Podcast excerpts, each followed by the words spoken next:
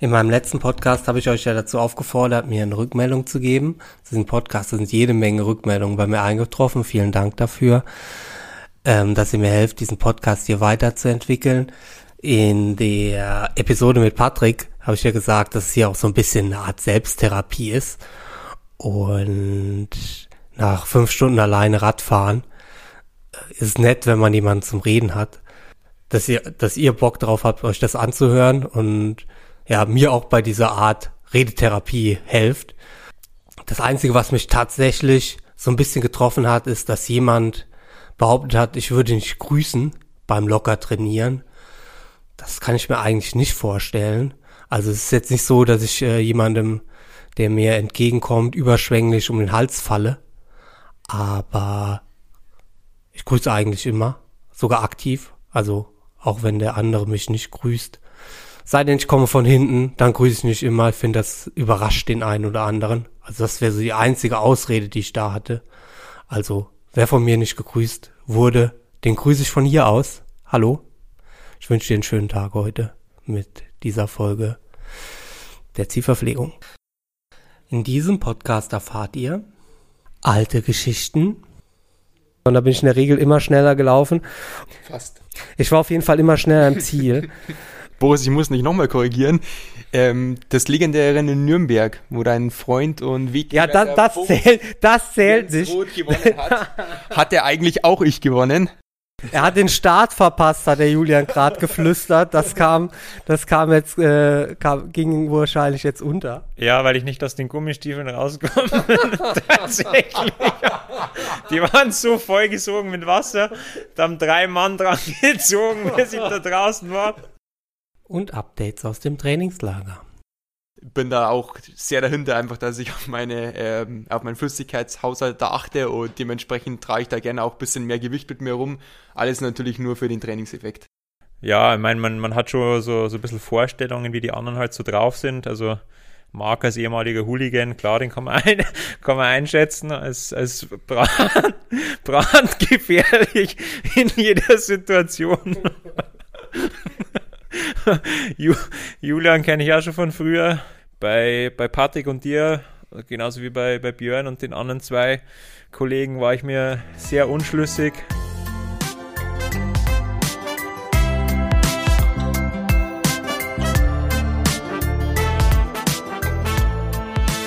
Gute Witze fangen oft damit an, treffen sich zwei Bayern und ein Westerwälder auf den Kanaren und nehmen am Ruhetag ein holländisches Bier zu sich.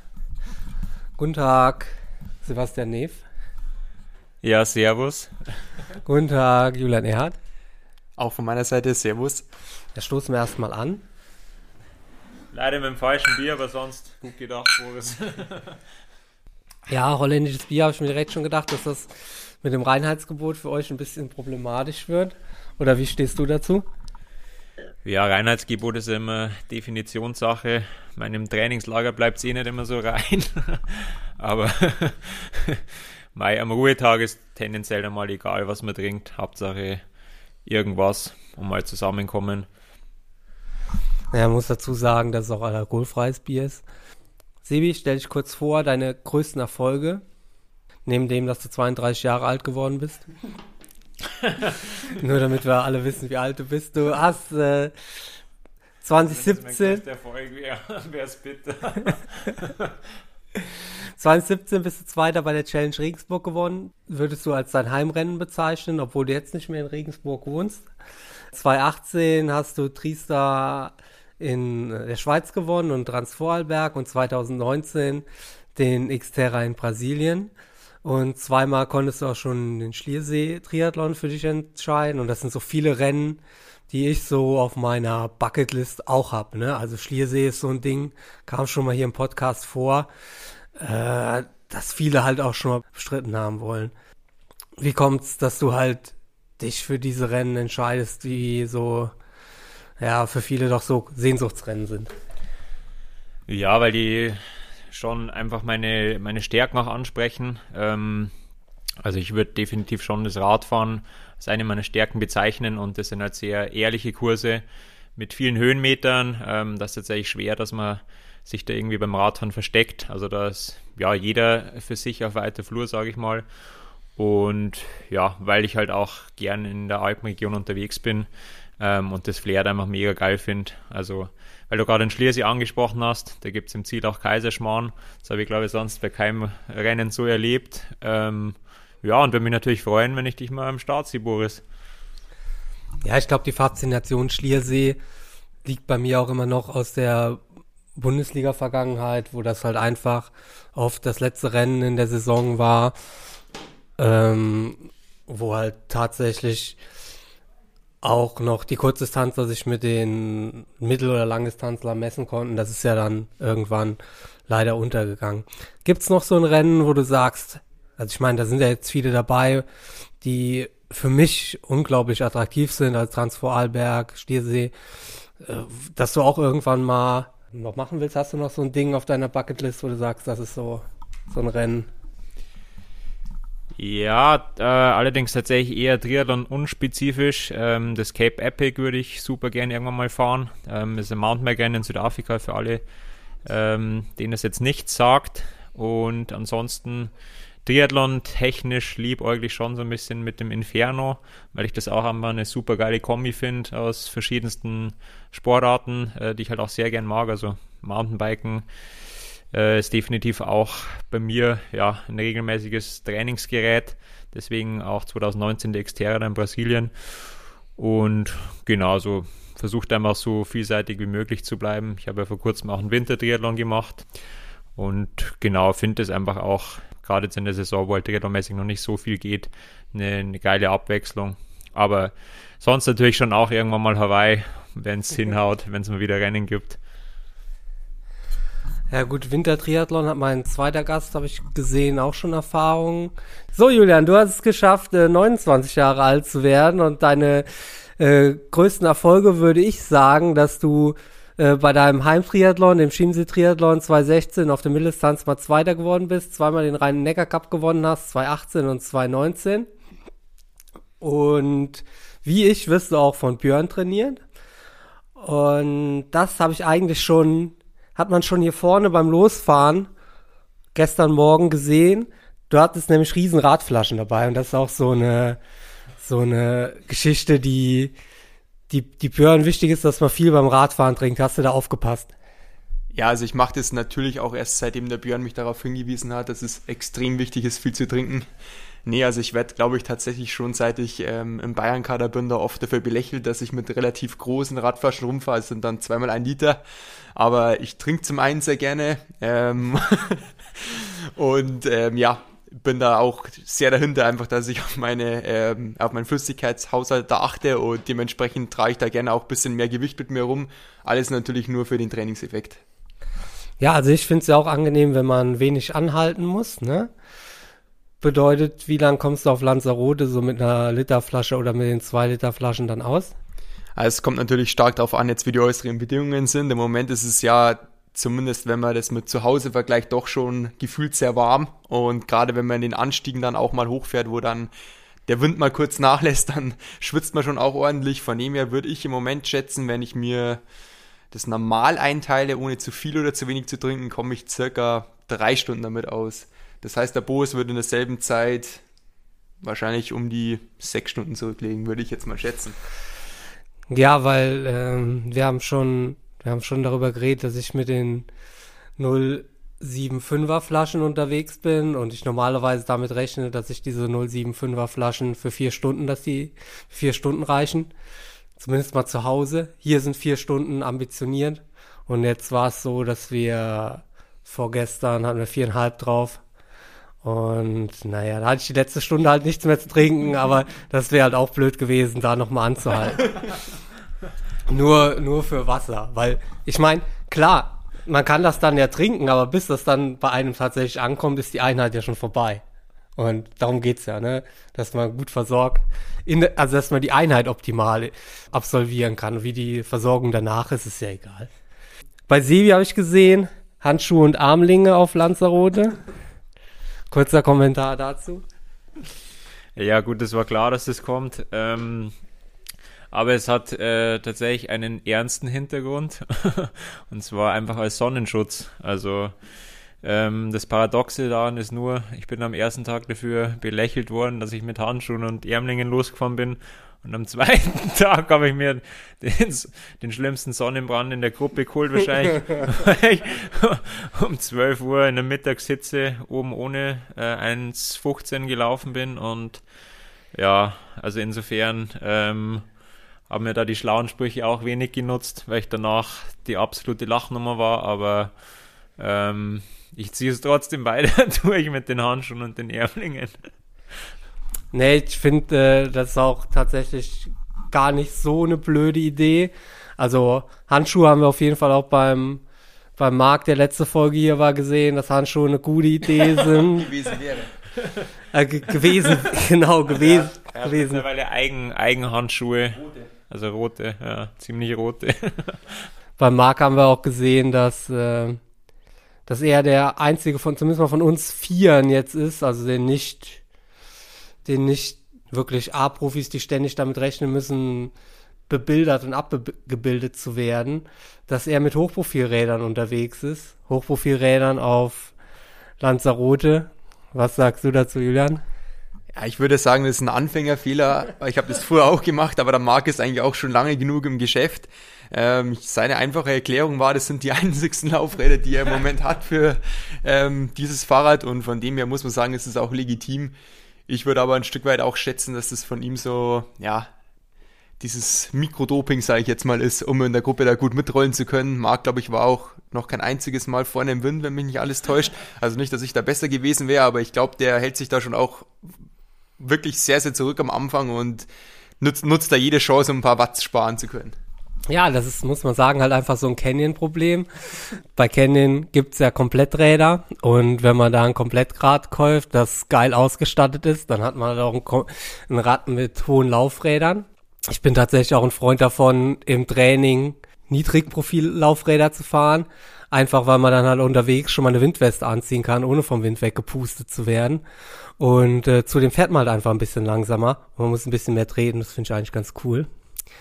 Ähm, Standardpunkt auf meiner Liste, um die Leute so ein bisschen an euch heranzuführen, ist, welches Erlebnis wir quasi zusammen teilen.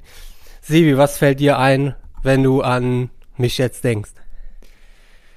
Ähm, ich glaube tatsächlich Chamorin so das erste Mal. Ähm, da sind wir beide wie immer scheiße geschwommen. und ich war aber, glaube ich, noch schlechter als du. und bin dann irgendwann aufgefahren und äh, dann bin ich aber vor dir in die Wechselzone, also wahrscheinlich hattest du dann einen ziemlich schlechten Tag am Rad. Auf jeden Fall hast du dann äh, danach im, im, Ziel zu mir gesagt, dass du mich quasi als Zugpferd einkaufen willst für dich. Und das war für mich damals natürlich schon eine ziemliche Ehre, weil du ja da schon ziemlich erfolgreich warst und ich war so, ja, ich glaube im zweiten oder dritten Profijahr. Ähm, und dann, das nächste Mal haben wir uns, glaube ich, bei der Transvorherberg nochmal gesehen. Da warst du in der Staffel als Radfahrer und ich habe den Wettkampf gewonnen. Ähm, also insofern sehr positive Erinnerungen und finde es mega cool, dass wir jetzt hier mal drei Wochen zusammen im Trainingslager sind. Ähm, genau, vielleicht mal auch die ein oder andere Radfahrt zusammen noch schaffen. Ja, das ging ja schon ganz gut los. Also Samurin ist auch meine Erinnerung. Und das Rennen lief bei mir so, dass ich aus dem Wasser kam mit Sebi und äh, Lionel und das war quasi meine Traumkonstellation. Und dann ist Lionel so hart angefahren, dass ich in den 20 Meter hinten irgendwann weggeplatzt bin. Also und da habe ich ja schon gemerkt, dass diese 20 Meter Windschattenbox, dass es einfach ein ganz anderes Radfahren ist als mit einer 12 Meter Windschattenbox. Und da muss man sich, glaube ich, auch einfach anders drauf vorbereiten. Und dann war es halt so, dass du irgendwann von hinten kamst und ich war wirklich sehr dankbar, dass auf dieser Strecke in Samurine muss ich schon sagen, die ist so ein bisschen trostlos, aber deswegen einfach prädestiniert für 20 Meter Windschattenbox, weil man da halt ja durch die slowakischen Dörfer vielleicht fährt und ja, alle zehn Kilometer kommt vielleicht mal eine Kurve, aber ist top eben. Und dann kamst du dann von hinten und dann hatte ich zumindest mal eine Orientierung. Und das hat mir dann da schon ziemlich geholfen. Julian, unser Erlebnis. Wir hatten schon mal die Rede davon, die Tage. Da hast du mir gesagt, dass bei, bei unserem gemeinsamen Rennen, das uns beiden jetzt wahrscheinlich vor Augen ist, dass ich da nur mit unfairen Mitteln gewinnen konnte. Ja, also man muss vorweg sagen, Boris hat nicht gedopt. Dafür schätze ich ihn dann auch zu ehrlich ein. Nee, ähm, es war ein Rhein-Neckar-Cup oder unter anderem auch ein Rhein-Neckar-Cup ähm, in Moosbach über die Sprintdistanz und da gibt es verschiedene Startwellen oder Startgruppen und ich glaube, Boris ist in eine von den ersten Startgruppen gestartet, weil du damals, was ist das für eine Liga, Boris? Ich denke, erste Rheinland-Pfalz-Liga. Erste Rheinland-Pfalz-Liga, Dankeschön. Ich wollte jetzt da nichts Falsches sagen. Genau, Boris in der ersten Rheinland-Pfalz-Liga gestartet ist und ich in der so gesehen offenen Wertung für den Rhein-Neckar-Cup in der letzten Startgruppe war. Und ja, ich war nicht zum ersten Mal bei dem Rennen am Start und es gab im Voraus aber die Info, dass ähm, das Schwimmen mit Speed Suite im Freibad nicht gestattet ist, weswegen auch in unserer Startgruppe kein einziger Athlet einen Speed Suite anhatte. Ähm, lange Rede, kurzer Sinn. Ich glaube, der Boris hat am Ende dann das Rennen mit ungefähr zwei Sekunden Vorsprung vor mir gewonnen und zwei Sekunden hinter mir kam der Martin Diebold auf Platz drei ins Ziel. Und wir wussten aber natürlich ja nicht, wie wir jetzt zeitlich liegen. Und ja, ich habe das dann glaube ich, drei oder vier Tage später in einem Fernsehbericht über, die, über das Rennen angesehen, ähm, ja, dass der Boris ganz stolz am Kameramann mit Speed Speed vorbei äh, zum Becken marschiert ist und mit dem dann auch geschwommen ist. Und ja, ich denke mal schon, dass man damit auch die eine oder andere Sekunde unter Umständen noch gut machen hat können. Und von dem her, ja, muss ich das im Boris schon hoch angreifen, dass er da eigentlich mit unfairen Mitteln dann im Endeffekt gewonnen hat. Und aber ich hoffe auf eine baldige Revanche. Wie du das erlaubt, wenn man drunter nichts anhat. So war es bei mir mal beim Rennen. Okay, aber das hatte der Boris jetzt glaube ich auch nicht, oder? Nee, ich hatte äh, drunter ganz normal schon meinen Anzug an. Aber ich muss dazu sagen, dass es mir genau bis vorgestern, als du mir das erzählt hast, war das zum ersten Mal die Information, dass man dort kein, kein Speedsuit tragen durfte. Und ich bin mir ziemlich sicher, dass das in der Ausschreibung auch nicht drin stand, sondern das war deine persönliche Nachfrage, richtig? Also du hast im Vorfeld nachgefragt genau, und die Auskunft war dann nein. Genau, weil das Lustige war, dass äh, sowohl im Jahr zuvor als auch im Jahr danach waren die Speedsuits erlaubt. Und das war eben das Strange an der ganzen Sache. Und ja, es wurde damals, glaube ich, auch so von den Medien ein bisschen als das virtuelle Duell um den Sieg oder sowas betitelt. Und war schon ein bisschen komisch, einfach in zwei Startwellen zu unterwegs zu sein und nicht genau zu wissen, wie man jetzt liegt. Ja, also ich hatte relativ spät mich dann für den Wettkampf entschieden. Ich glaube, meine Saison ging so los, dass ich in Mabea äh, aus dem Rennen ausgestiegen bin, weil ich da ein bisschen Allergieproblem hatte und habe mich dann relativ spät dann dafür entschieden, in Musbach zu starten. Und dann gab es halt noch Startplätze in der Liga, um halt einfach mit einem guten Gefühl in äh, in das nächste Rennen 70.3 äh, Schweiz zu starten, wollte ich vorher noch ein Rennen gemacht haben. Ja, dann stand ich dann halt am Morgen am Beckenrand und dann sagt der Veranstalter zu mir, ja, ja, schade, dass du jetzt hier in der ganz anderen Startwelle bist, da können wir aber jetzt nichts machen, ne? Aber ich meine, er hätte ja schon was machen können. Er hätte ja auch die starken, starken Leute mit der Liga starten lassen können, wäre alles möglich gewesen. So war ich halt relativ alleine also ich war eigentlich die ganze Zeit im, im Wettkampf alleine. Nach dem Wettkampf habe ich, also ich habe dann nach dem Wettkampf Zeit gehabt, euch zuzuschauen beim Zielsprint, euch beiden. Ja, ganz komische andere Situation, weil ich bin in Musbach, muss man dazu sagen, das ist eine Strecke, wo man in dem Jahr 2,5 Kilometer nahezu bergauf gelaufen ist. Oben kam ein Wendepunkt, dann ging alles wieder runter. Und ich hatte eigentlich gedacht, dass ähm, ja ein Malte Plappert mir entgegenkommt oder jemand, wo ich damit gerechnet hätte. Der war aber mit den Platten schon draußen und ich habe schlicht und ergreifend den Martin Diebold damals noch nicht gekannt. Der ist dann schon längst gekommen gewesen und ich habe halt nicht gewusst, dass er hinter mir ist und bin eigentlich dann recht entspannt runtergejoggt. Hatte auch irgendwie ganz vergessen, ach ja, wir haben ja auch noch ein Fernduell. und auf der Tatanbahn haben auf einmal, also beim Zielanlauf, alle Leute total geschrien und ich wusste gar nicht recht, was los ist. Und auf einmal fällt dann neben mir im Ziel irgendjemand am Boden und ich bin noch hin und habe gesagt, ja, äh, wo kommst du jetzt her so ungefähr? Und dann habe ich erst mitbekommen, dass der mich fast noch abgesprintet hätte auf der Tatanbahn. Und nochmal zwei Sekunden später kam die Info, ja, und der Boris war übrigens auch zwei Sekunden schneller und da war für mich erstmal ja, Schicht im Schacht. Ja, das war so ein Tag, aus dem ich dann halt rausgegangen bin und hatte ein mega gutes Gefühl und wenn ich an dem Tag halt nur vier Sekunden langsamer gewesen wäre, hätte ich wahrscheinlich einfach ein Scheißgefühl gehabt in vier Sekunden. auf einer Sprintdistanz. Das ist natürlich auch schon ein bisschen was, aber kann man halt auch mal verlieren, ne? wenn, was weiß ich, das, wenn der Speedsuit schlecht ausgeht oder so, ne? Ja, auf jeden Fall. Und von daher echt, äh, echt ein verrücktes Duell, an das ich halt, das Fernduell, an das ich halt auch äh, wirklich, also ich habe positive Erinnerungen dran, weil ich halt einfach dann mit einem positiven Gefühl zum nächsten Wettkampf reisen konnte. Aber ich habe schon angekündigt, dass ihr beide auch im Winter Triathlon Erfahrungen gesammelt habt und da das hier ein Triathlon-Podcast ist und ich glaube, jeder vom Winter-Triathlon schon mal gehört hat, aber so richtig vorstellen, was das ist, kann man es nicht und wenn, kann man sich, glaube ich, nicht, wenn man es nicht von Experten wie euch zwei mal ein bisschen erklärt bekommen. Klar, wir können jetzt natürlich sagen, dass die Reihenfolge Laufen, Radfahren, Langlauf ist. Ne? Ist ja wie beim wie vor jeder Fernsehübertragung vom Triathlon, was da die Strecken sind, dass man das nochmal aufwärmt.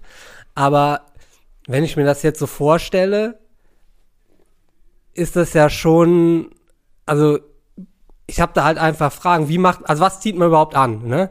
Immer wenn ich so ein Cross-Duathlon mache im Winter, dann denke ich mir, ich schwitze mir einen ab beim Laufen und beim Radfahren friere, erfriere ich dann. Ne? Und ja, da frage ich doch einfach mal den Experten, was zieht man dann? Also du warst ähm, vorige Woche noch beim Wintertriathlon, bis Zweiter im Weltcup geworden. Sebi, was ziehe ich denn an zum, zum Wintertriathlon? Oder ist das überhaupt ein Thema oder ist das keins? Also sind die, ist da das Temperaturempfinden bei den drei Disziplinen gleich? Ähm, also die Strecken sind glücklicherweise relativ kurz, äh, also dass du da eigentlich gar keine Chance hast, wirklich zu frieren, weil du gibst von Anfang an Vollgas. Ähm, also es ist tatsächlich eher so ein bisschen mit einer Sprintdistanz zu vergleichen, weil die Gesamtzeit ist immer so, ja, Stunde bis Stunde 30, äh, je nachdem, wie anspruchsvoll die Strecke ist. Ähm, ja, aber tatsächlich das Allerwichtigste ist, dass du mit den ähm, Schlafen für die Langlaufstöcke schon losläufst. Weil wenn du da erstmal dann äh, nach dem zweiten Wechsel da dich reinfriemeln musst in die Stöcke, das kostet extrem viel Zeit. Ähm, musste ich tatsächlich jetzt auch erstmal Lehrgeld zahlen. Also so richtiger Experte bin ich dann doch noch nicht. Ähm, das war jetzt mein dritter, dritter Wintertriathlon überhaupt und den letzten habe ich 2014 bestritten.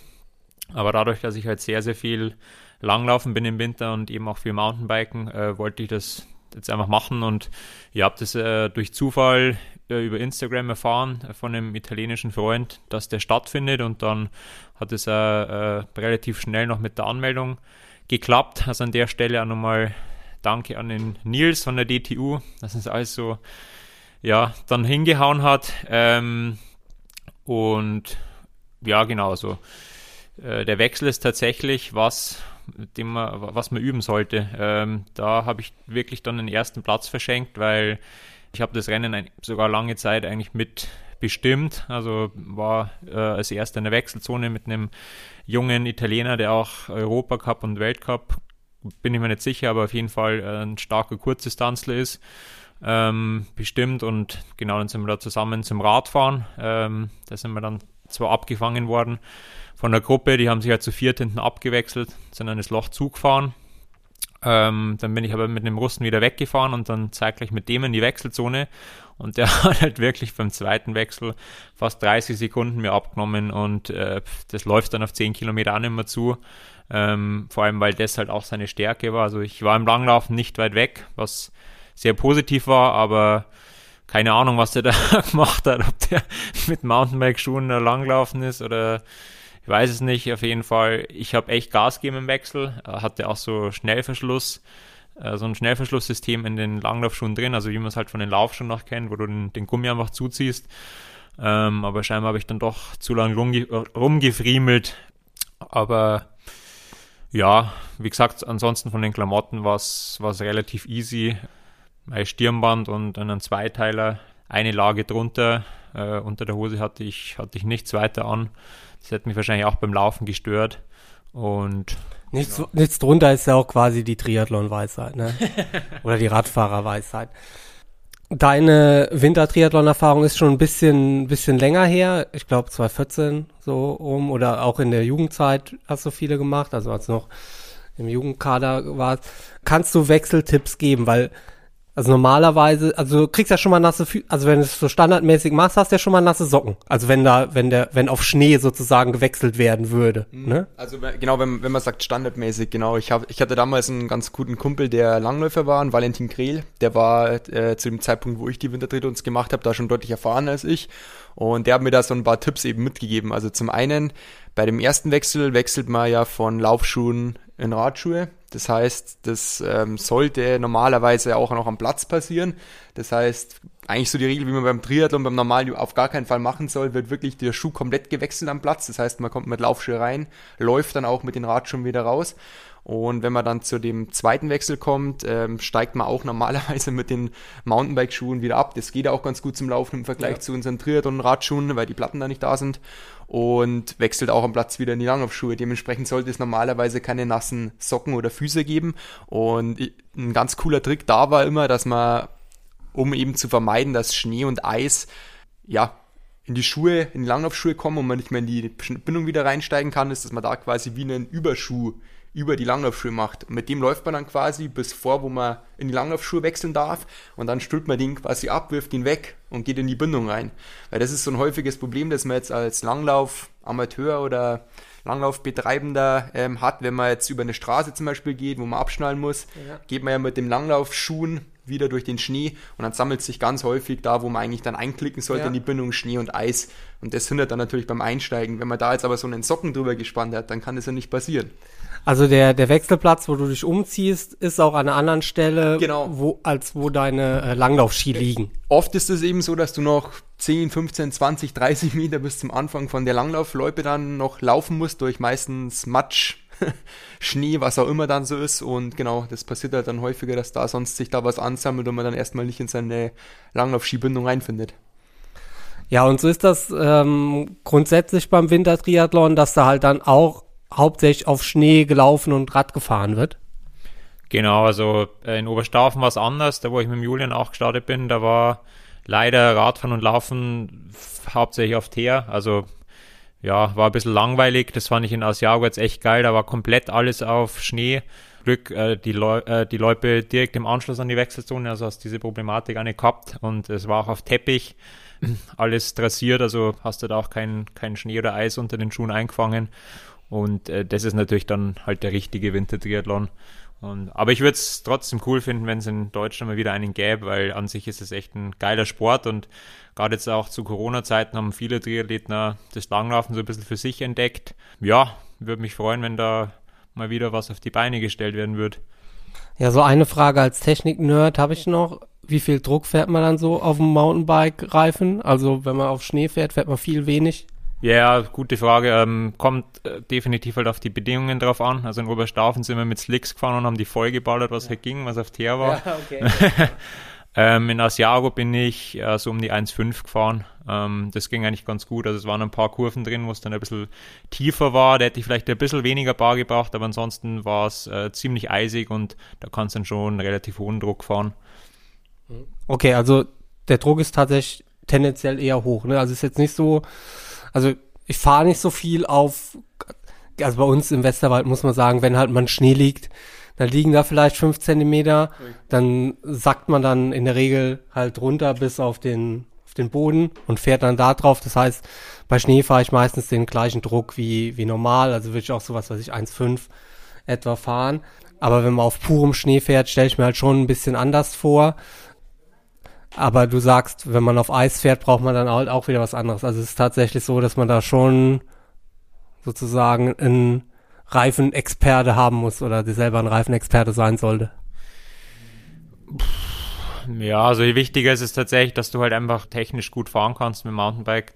Ähm, also ich bin jetzt ja ewig nicht mehr Mountainbiken gewesen, aber mach's halt schon mein Leben lang, deswegen bin ich da technisch äh, recht gut unterwegs. Ähm, und ja, ich habe halt beim, beim Streckencheck dann schnell gemerkt, dass der Druck tatsächlich eher sekundär ist, also dass du da, ich meine, wenn das hart gefroren ist, das ist ja letztendlich wie Teer, bloß dass halt äh, ein bisschen rutschig ist, wenn du bremst, also du darfst halt auf keinen Fall in der Kurve bremsen, das musst du halt gut dosieren können und ja, die sind echt äh, wie die Geistesgang die Abfahrt, also zu viel äh, nachdenken darfst du da nicht. Der Russ ist halt ohne Scheiß äh, mit dem Mountainbike in der Abfahrt in die äh, Wiggins-Position gegangen. Dann haben wir gedacht, was geht jetzt eigentlich ab?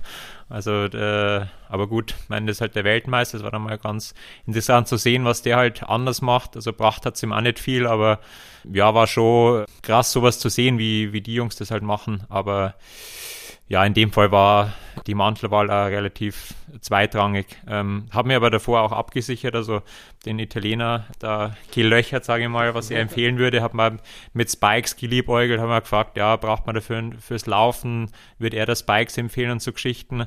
Ich hatte dann tatsächlich auch Spikes dabei, aber das hatte überhaupt nichts gebracht. Ähm, das ist ganz komisch, äh, dadurch, dass du dem Schnee so einsinkst, greift halt dann auch ein normaler Crossschuh recht gut. Also ja. da muss schon wirklich pervers eisig sein, dass da dann die Spikes wirklich was bringen. Und äh, aber im Mountainbiken, also dass du da mit, mit Spikes fahren musst, da müsstest du auf einer Bob Bobbahn quasi fahren. Und ansonsten äh, war das relativ, äh, relativ, sage ich mal, ähm, ja, gut zu handeln vom Material her. Ja, aber wie der, wie der Sevi sagt, also vielleicht noch als kleinen Einblick, weil man denkt ja immer so, in Deutschland gibt es ja auch keine ja, Wintertriathlon-Szene in dem Sinn. In anderen Ländern ist es ganz anders. Also Italien und Russland, die haben da wirklich Nationalmannschaften. Und wir waren in der Jugend eben auch bei einer WM in Finnland und waren dann ein paar Tage vor dem Rennen auch schon da und die kommen halt dann wirklich mit äh, Trainer, Technikerstab an und haben in den Tagen davor ich würde sagen, zwischen fünf und acht verschiedene Mäntel da vor Ort getestet für die jeweiligen Streckenabschnitte. Und es ist schon höchst, höchst professionell und der Sebi hat das ja, glaube ich, auch schon mal erwähnt.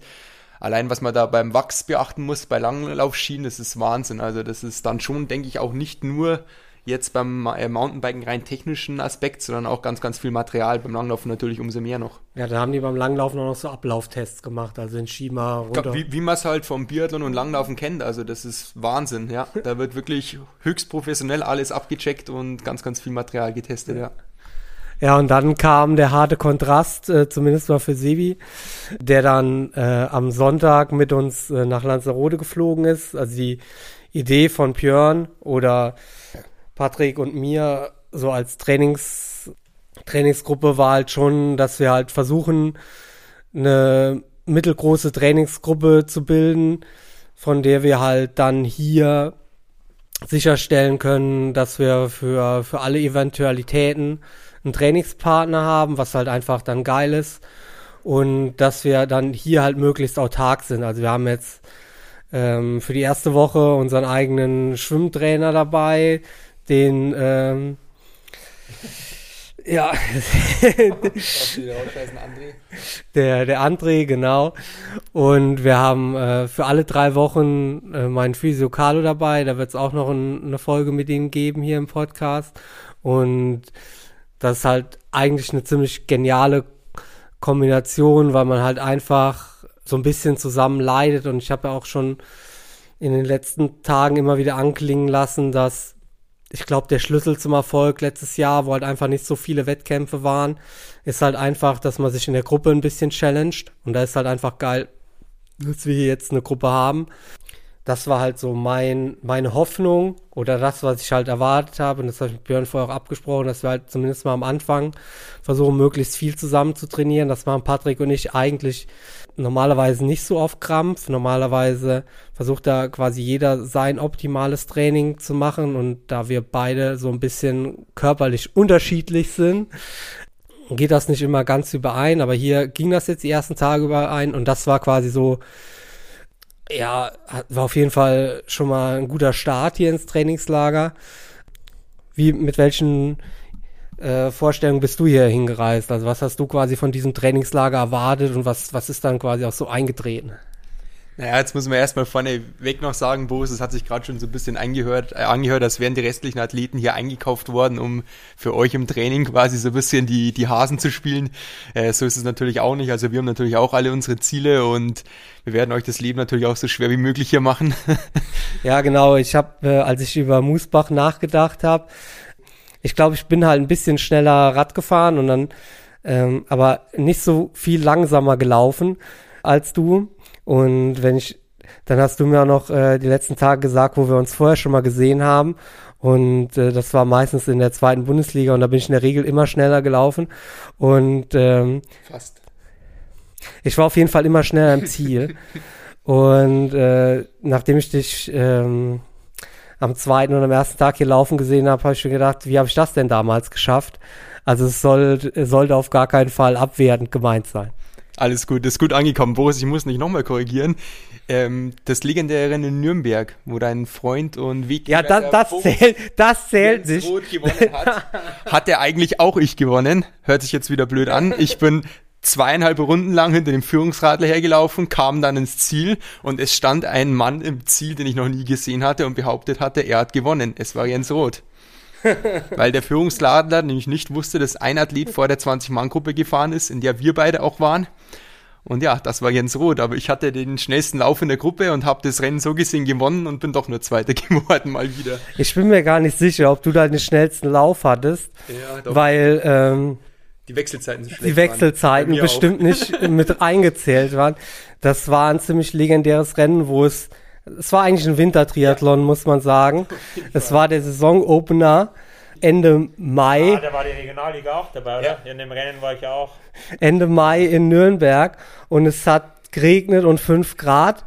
Das war an sich, glaube ich, noch nicht mal so schlimm. Das Problem war halt aber auch, dass das Wasser im Schwimmbad in einem wirklich in einem Freibad, hatte vielleicht zwölf. Ja. Also wenn überhaupt. Also man kam schon aus dem Wasser und hat gefroren. Und da bei uns Jens Roth, wir wussten, dass er, also ich wusste, dass er vorne weg war, gab es für uns halt keinen Anlass, hinten in der Gruppe was zu tun. Und deswegen sind wir danach noch eine halbe Stunde durch den Regen gefahren, haben einfach nur gefroren. Weil wir wussten, vorne Jens ist weg und der, der schießt das Ding ab das Resultat davon war, dass ich solche Szenen in der zweiten Wechselzone noch nie gesehen habe. Also das war echt. Kriegszustand. Ja, also ich habe halt meine Hände und meine Füße nicht gespürt und dann zieh mal Schuhe an. Ja, kann ich nur so wiedergeben, dass wie wenn man irgendwie zwei Handschuhe übereinander hätte und dann versucht einen Schuh zu binden. Also vollkommen unmöglich. Bei ganz vielen hat auch der Helmverschluss überhaupt nicht mehr seine eigentliche Aufgabe erfüllt. Ich habe da auch ein paar Leute neben mir gesehen, die dann irgendwie versucht haben, ja, sich den Helm ohne quasi den Verschluss zu öffnen runterzureißen, ist bei den meisten, meisten aber auch nicht gut gegangen. War auf alle Fälle ein sehr lustiges Rennen und ich glaube auch, dass die meisten selbst im Ziel ihre Finger dann immer noch nicht wieder gespürt haben. Ja, also ich muss sagen, dass ich halt nach, nach drei Kilometern meine Füße wieder gespürt habe, also dass ich dann nicht gemerkt habe, dass ich nicht nur Stümpfe an den Beinen hat, aber Hände hat dann tatsächlich noch viel länger gedauert. Und äh, ich würde nicht sagen, dass das ein lustiges Erlebnis war.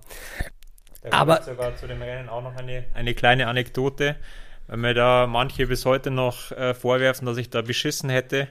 Ähm, das war in der Regionalliga so, also es wusste keiner von uns, wo die zweite Wechselzone war. Da war nichts, nichts ausgeschildert. Wir haben uns dann auch alle im Neopren äh, quasi auf den Rädern äh, auf dem Weg zu dem Weg in die zweite Wechselzone gemacht, um, um die zu suchen.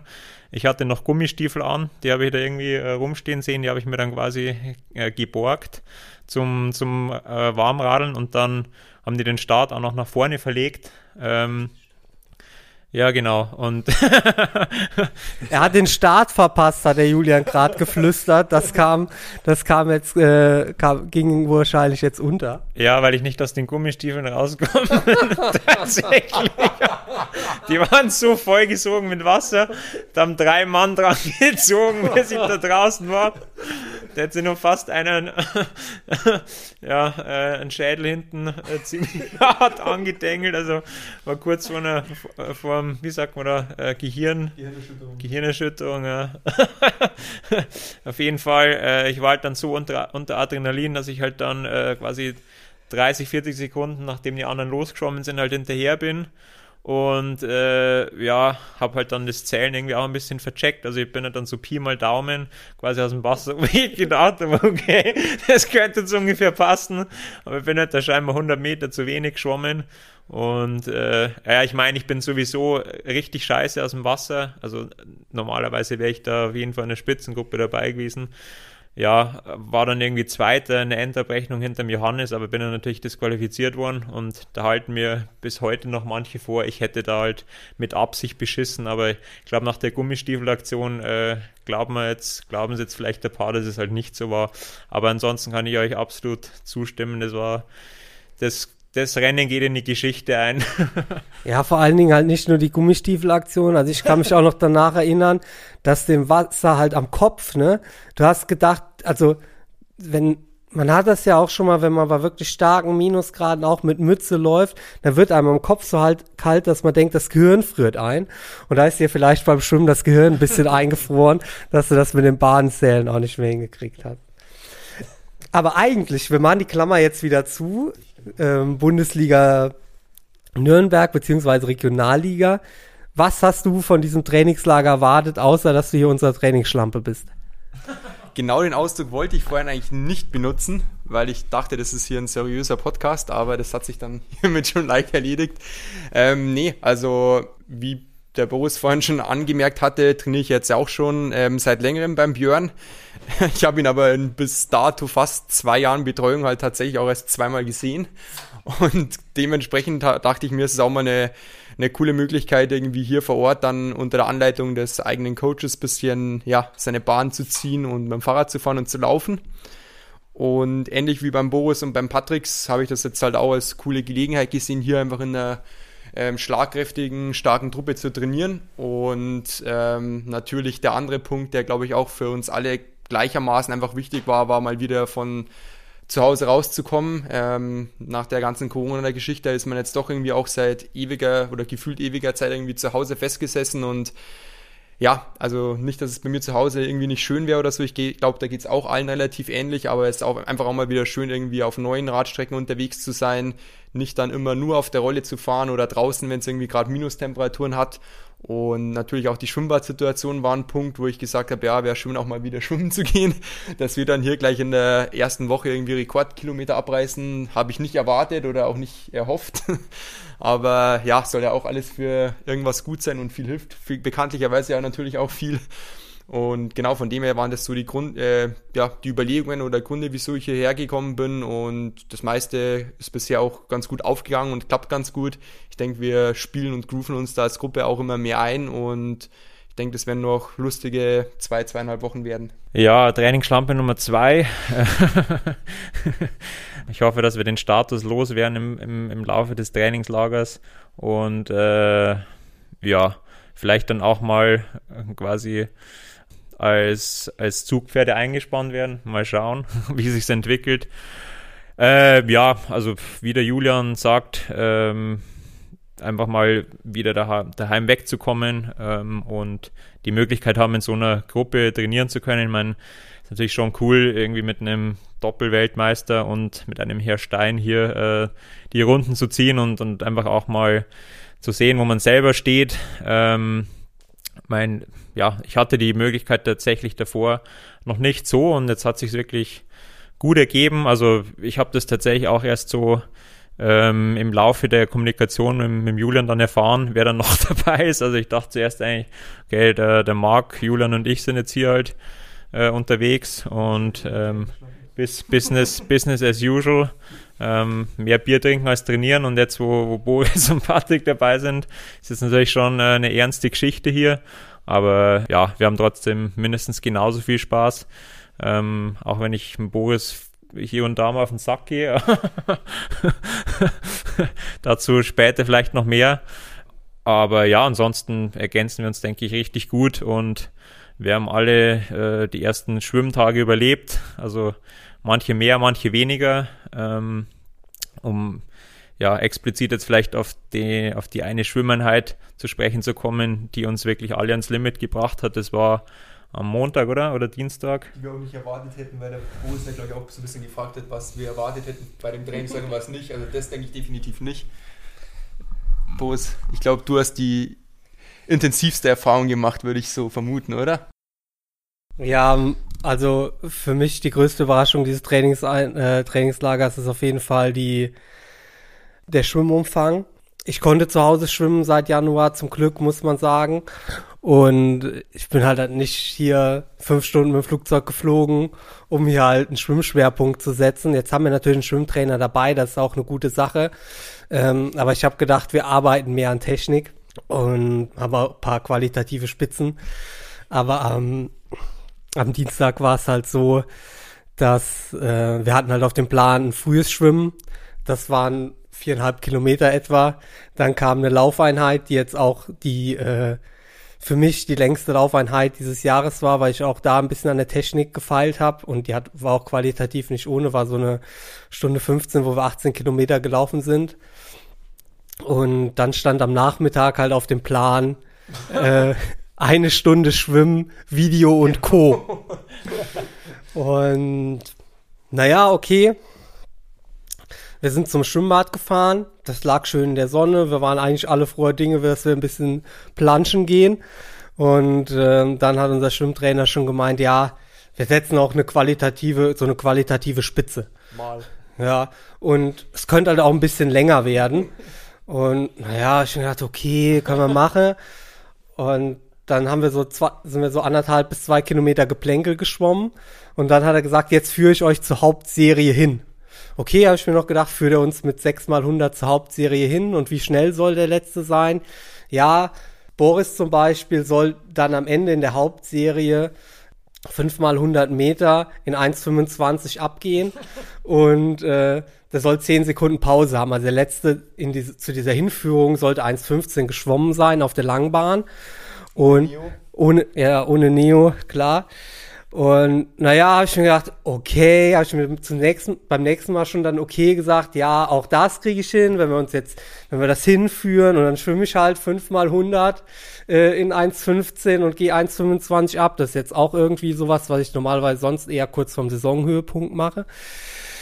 Ja, okay, und dann hat er uns hingeführt zur Hauptserie und die Hauptserie bestand halt nicht aus 5 mal 100 in dieser Abgangszeit, sondern Sie bestand aus 5 mal 100, 4 mal 200, 3 mal 300, 2 mal 400, 1 mal 500. Alle auf diese eigentlichen 1,25 ab und theoretisch soll ich halt immer die 10 Sekunden Pause mitnehmen. Bedeutet, wenn ich 200 Meter schwimme, hätte ich 20 Sekunden Pause gehabt, was natürlich überhaupt nicht geklappt hat. Und ja, also ich kam mir vor wie bei Brad Sutton, ne? Also wir gehen irgendwo hin also so stelle ich mir das bei Brad Sutton halt vor, dass man halt irgendwo hinkommt und dann, ja, jetzt können die 30 Kilometer auch noch nach Hause laufen, quasi, die der Heimweg ist, den ihr im Auto hingefahren seid. Naja, das Ende vom Lied war dann, dass, dass ich dann nach den 300er bin ich, glaube ich, ausgestiegen. Patrick hat mindestens nur ein 400er gemacht, wenn nicht sogar zwei.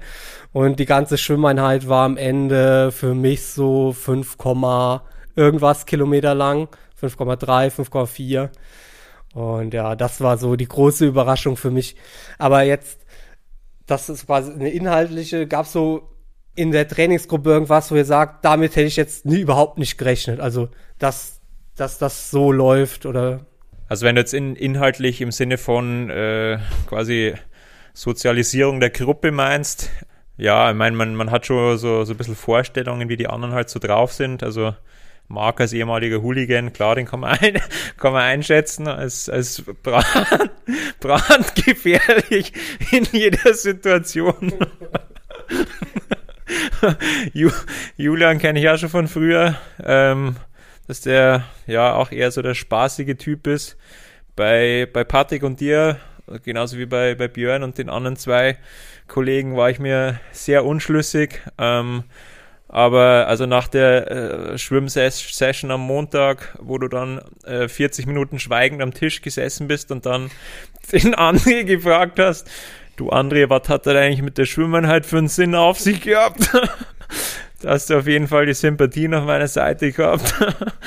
und ja, ich muss echt sagen, ähm, Patrick auch absolut höchsten Respekt. Ich meine, als Doppelweltmeister würden viele wahrscheinlich extrem abheben und dass er da wirklich noch ja, so am Boden geblieben ist und, und sich mit uns Fußvolk hier abgibt. Also höchsten Respekt und ich fand es auch krass, wie er da die Schwimmenheit durchgezogen hat noch. Also wir waren wirklich extremst am Verrecken und sind jetzt auch keine Man muss Haubentaucher. Zu der, zu der äh, Schwimmenheit sagen, dass Patrick natürlich andere Abgangszeiten hat. Also er hatte nicht Boris Abgangszeiten, sondern 1,20 oder?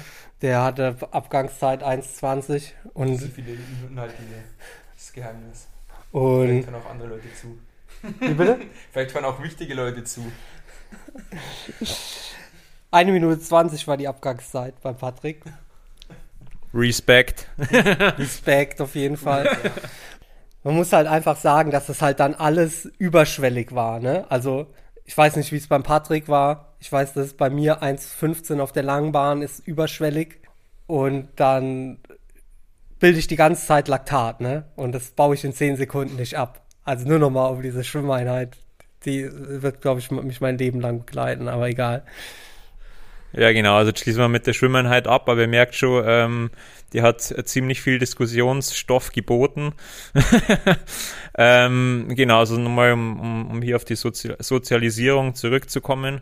Also äh, unabhängig vom, vom Abendessen hat es jetzt mit Boris noch nicht so gut geklappt. Er hat uns leider immer allein gelassen beim Radfahren und uns auch äh, die Coffee Stops verweigert. Da hoffen wir mal, dass man vielleicht doch irgendwo auf der Insel mal in einem Café äh, da fremdgehen sehen. Schauen ja, ich glaube, das kommt dir entgegen, dass wir keine Coffee Stops machen, weil du müsstest ja quasi reinsetzen, damit du keinen Sonnenbrand bekommst. ja, das wäre es mir wert, dass ich mit dir mal einen Kaffee, einen Kaffee trinken gehen kann. Julian, was hat dich überrascht in, in den äh, Tagen, die wir jetzt schon hier sind. Ja gut, wir hatten jetzt auch so ein bisschen über die Gruppenzusammensetzung gerade schon gesprochen und ich habe mir irgendwie, wo wir vorhin darüber gesprochen hatten, so ein bisschen bildlich vorgestellt, wenn man jetzt den Marc und den Patrick mal nebeneinander stellt. Das passt ja vom Profil her schon so ein bisschen. Also sind beide ähnlich groß oder klein, wie man es jetzt auch immer hier so darstellen will.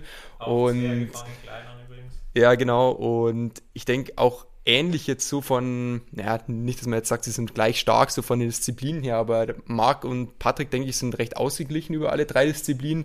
Bei euch beiden habt ihr auch schon thematisiert, kann man, also, Entschuldigung, bei euch beiden, ich schaue auf euch beide gerade so hin, also, wenn man Sebi und Boris nebeneinander stellt, sind beides recht hoch- oder großgewachsene ähm, Männer, ähm, die beide von sich behaupten, eine leichte Schwimmschwäche zu haben, aber natürlich ähm, eine extreme German Horsepower auf dem Fahrrad ähm, vorweisen können und gute Läufer sind.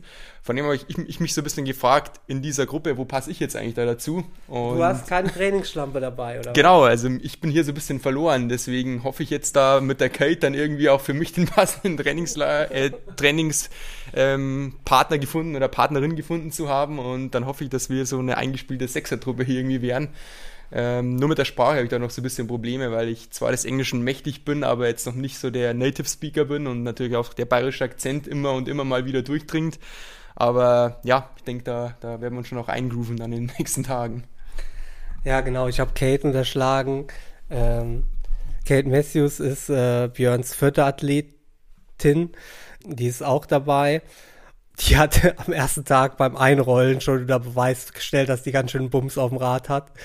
Ähm, da sind wir so einen Berg hochgefahren. Patrick hatte Intervalle, wir waren zu dritt unterwegs. Und Kate und ich sind hin, hinten dran dann halt locker gefahren. Also ich.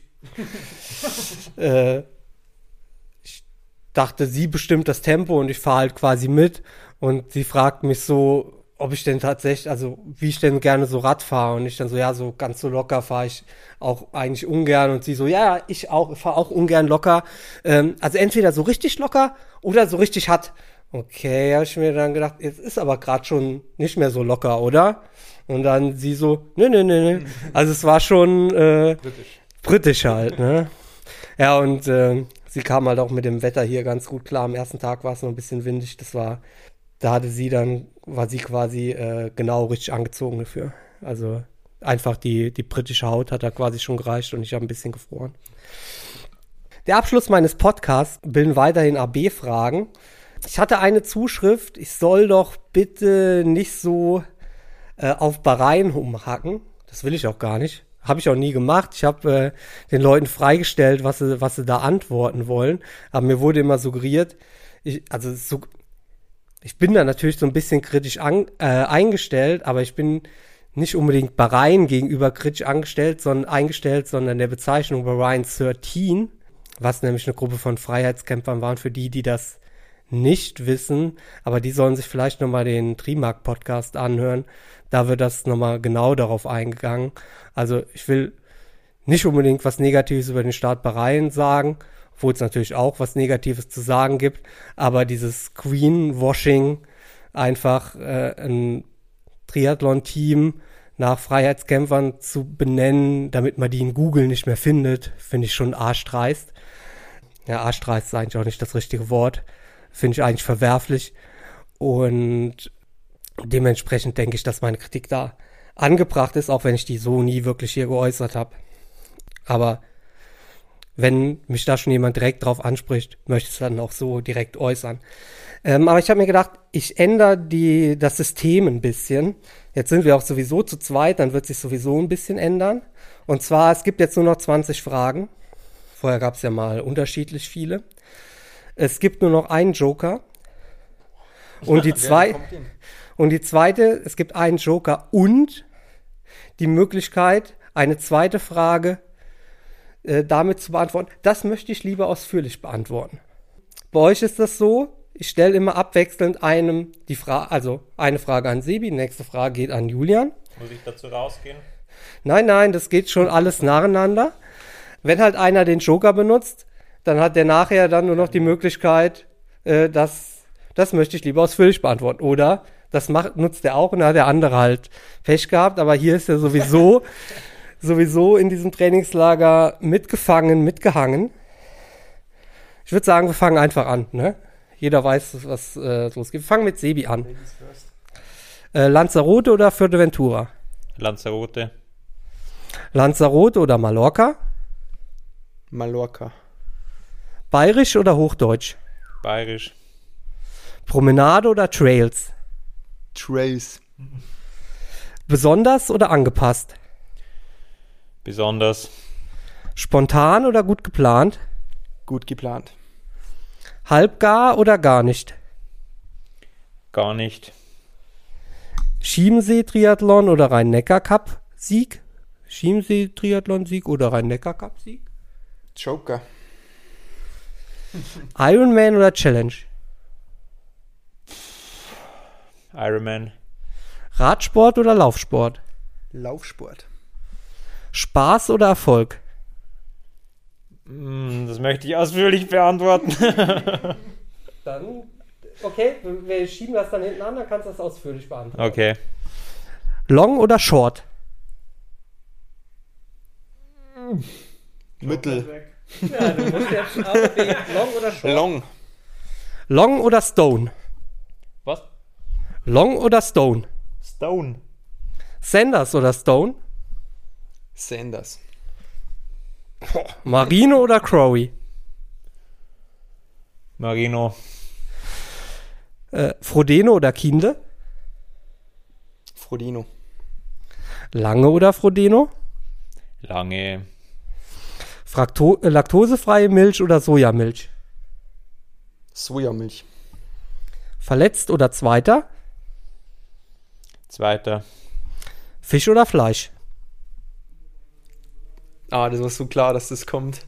Keins von beiden. Und ich kann nicht so antworten. Ungültig. Äh, Fleisch. Du wolltest noch eine Frage ausführlich beantworten. Spaß oder Erfolg, ja, ich finde, äh, das gehört zusammen. Also ohne Spaß auch kein Erfolg.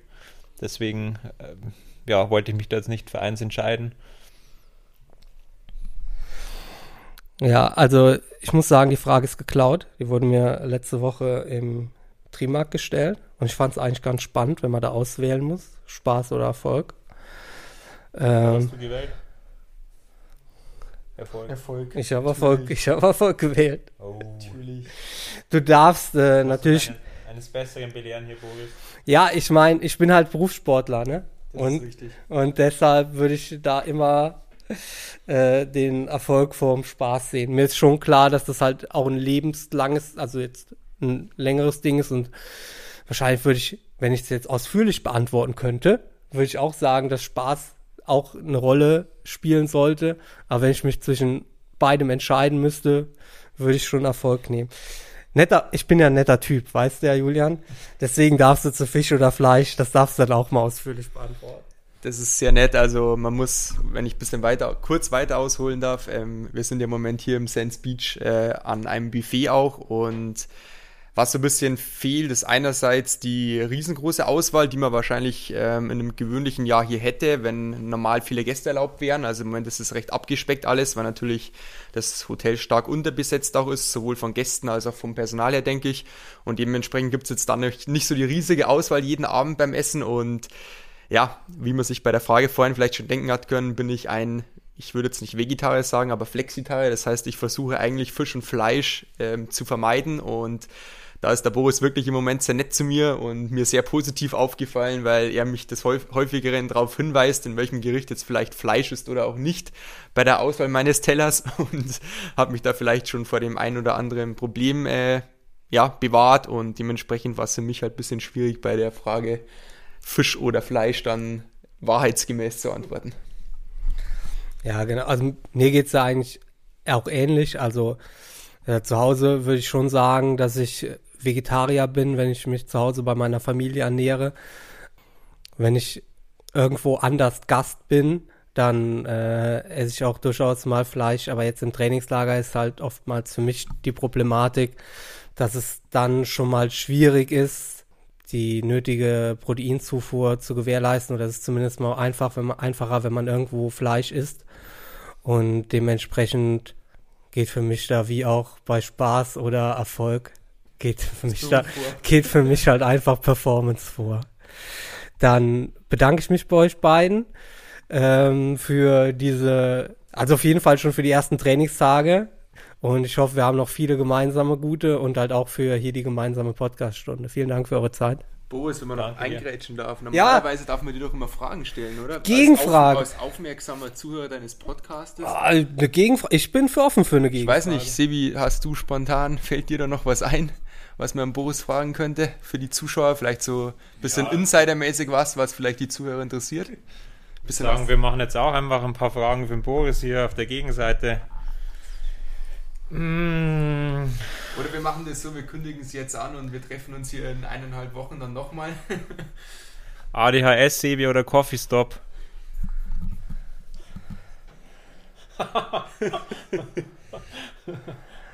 ADHS, Sebi. Oh, wow, wow. Also das ist ein, das muss man sagen, das ist ein Insider und äh, wir klären ihn jetzt auf. Ähm, und zwar ist mir so am, am dritten Tag, also ich kannte Sebi natürlich schon ein bisschen vorher und mir war schon klar, was, was du für, für ein Kerl bist. Und das ist wirklich ein, jemanden, mit dem man sicherlich Spaß, also viel Spaß haben kann. Aber so als Lehrer sagt man immer, ähm, und das wird jetzt nicht politisch korrekt, aber ist egal, dass äh, Kevin kein Name, sondern eine Diagnose sei.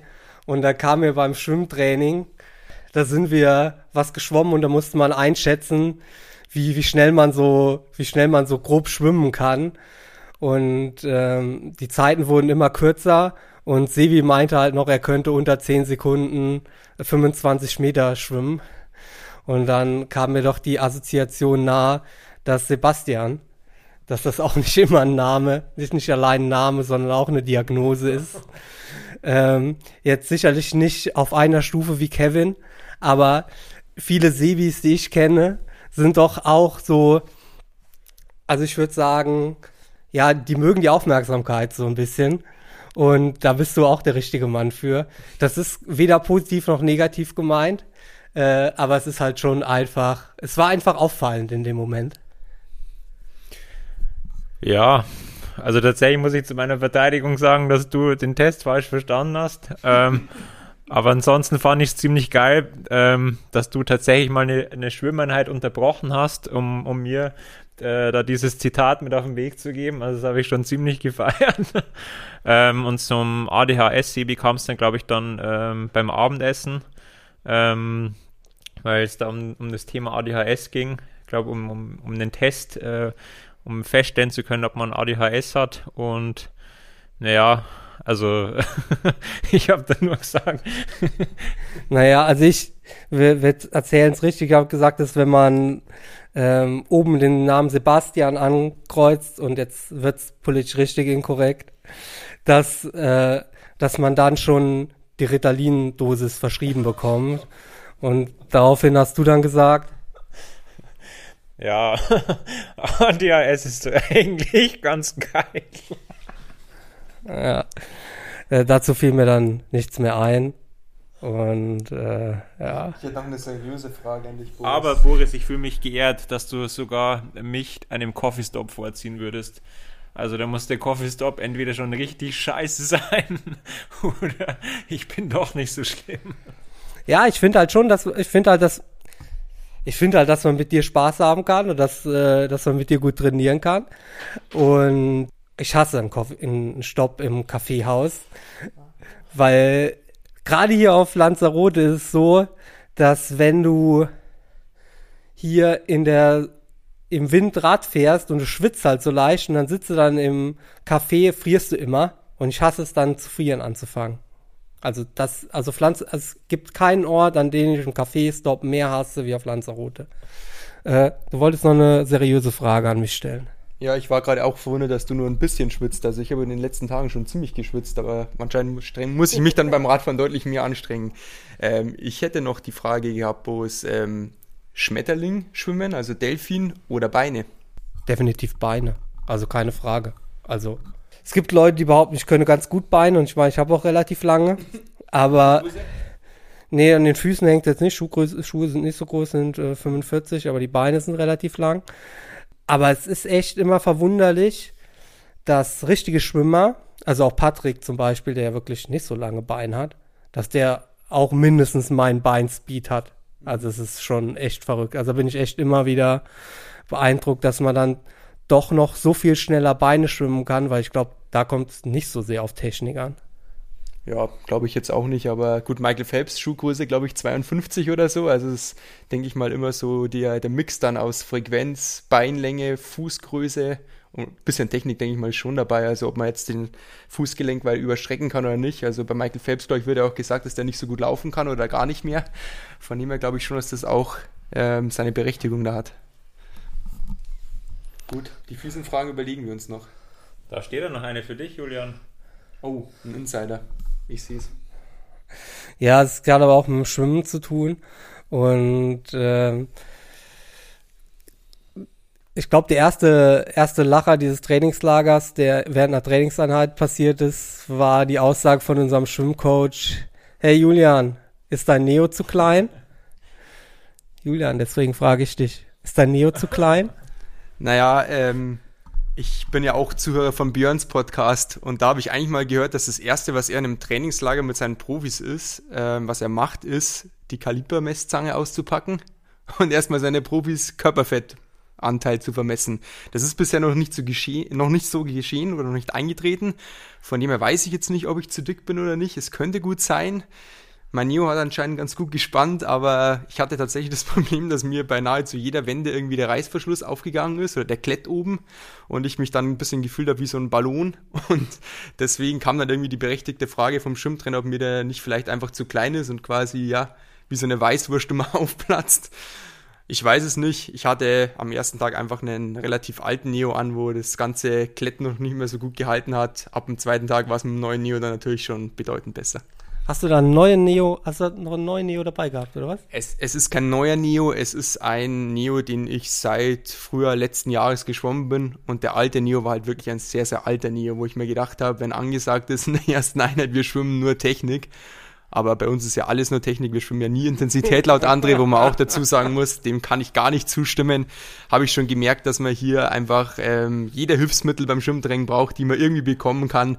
Von dem her genau liegt mein, in Anführungszeichen, alter Neo jetzt in der Ecke und ich schwimme jetzt nur noch mit dem neuesten Material von Selfish, um hier konkurrenzfähig zu sein. Aber von meiner Seite aus, und ich bin ja auf der anderen Seite geschwommen, sah das eher so aus, als ob du in dem Neo die Arme gar nicht oben mhm. strecken konntest. Also wir haben so Übungen gemacht zur Wasserlage mit Abstoßen und so. Ja.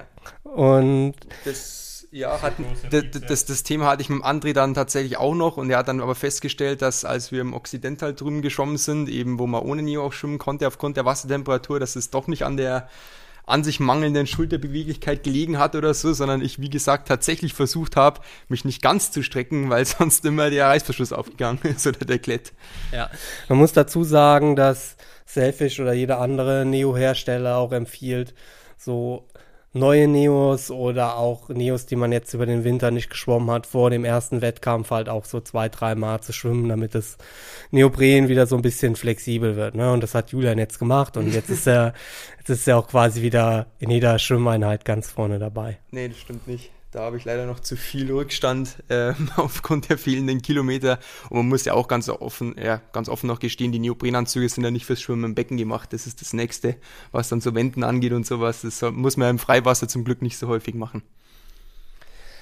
Gut, dann bleibt jetzt tatsächlich nur noch äh, Danke zu sagen für diese angenehme Stunde 15 und euch eine gute Nacht zu wünschen. Boris dir auch und wir freuen uns auf ähm, die Yoga-Session morgen am Vormittag. Genau, nächste Einheit Yoga, 8 Uhr 15. Mit dem Yoga statt